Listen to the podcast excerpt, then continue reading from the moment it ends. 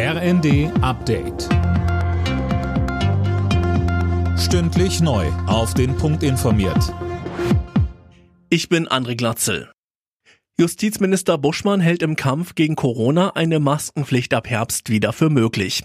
Das hat er der Welt am Sonntag gesagt. Martin Bauer. Richtig, und zwar mit dem Inkrafttreten des neuen Infektionsschutzgesetzes. Man werde vermutlich noch im Laufe dieses Monats ein Konzept vorlegen.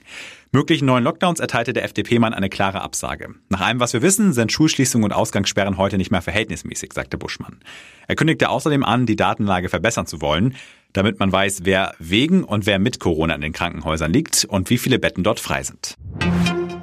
Netzagenturchef Müller befürchtet, dass bald gar kein Gas mehr aus Russland nach Deutschland kommt. Das hat er den Funke-Zeitungen gesagt. Hintergrund sind die Wartungsarbeiten an der Pipeline Nord Stream 1. Russland könnte die in die Länge ziehen. Möglich ist auch ein Totalausfall. Abzocke statt Urlaub. Die Verbraucherzentralen warnen vor falschen Urlaubsangeboten.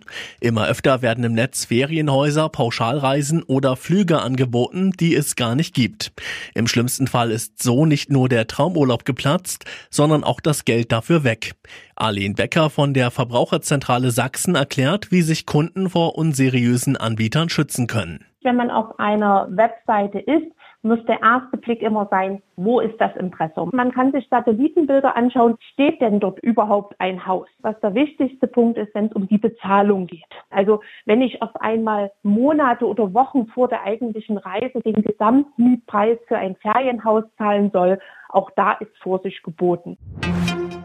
Losglück für die deutsche Handballnationalmannschaft. Bei der anstehenden WM bekommt es die DHB-Auswahl mit Serbien, Katar und einem afrikanischen Team zu tun. Es ist eine der leichtesten Gruppen. Das Turnier findet im kommenden Januar in Schweden und Polen statt. Alle Nachrichten auf rnd.de